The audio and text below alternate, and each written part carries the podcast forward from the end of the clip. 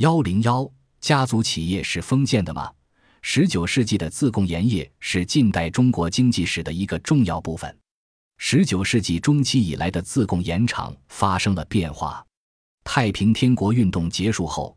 两淮盐政官僚竭力把川盐逐出两淮市场。在战时，从川盐输淮收取的厘金成为重要的税收来源，这威胁到四川盐业在太平天国后重建过程中的发展。新商人精英的背景更多元化，他们面对更为复杂的社会、政治、经济状况，像商会、贸易、严政管理、新旧法律系统的发展，投资也变得更多样化。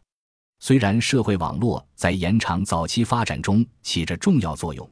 但到二十世纪初，从上到下的垂直经营成为主要模式，而且不仅是简单的经济关系，政治关系也变得十分重要。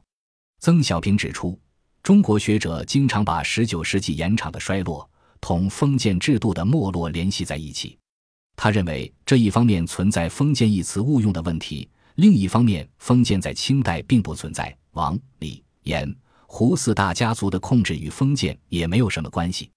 他们甘冒风险，进行长期投资，在寻求新市场、新资源、新技术中运用新经营手段和依靠新商业组织。十八和十九世纪自贡商人政治资本的发展与地域和制度密切相关，会馆、书院等为地方精英的纽带的建立提供了重要的环境。外省商人有自己的会馆，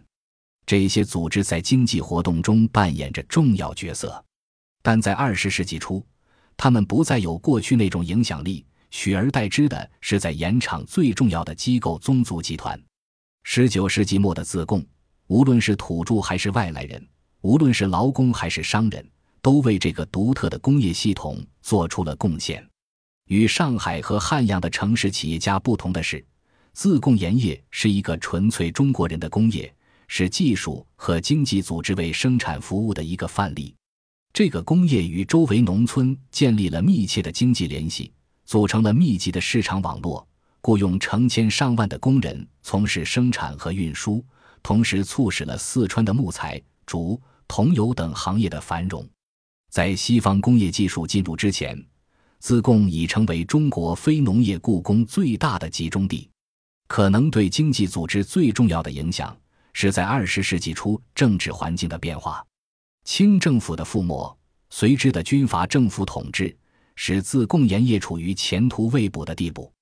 但一九三七年抗战的全面爆发改变了四川经济状况，中国大量的人口再次依靠川盐，国民党政府重新采纳了政府专买专卖的政策，在短期内富荣盐产达到数十年生产的最高点。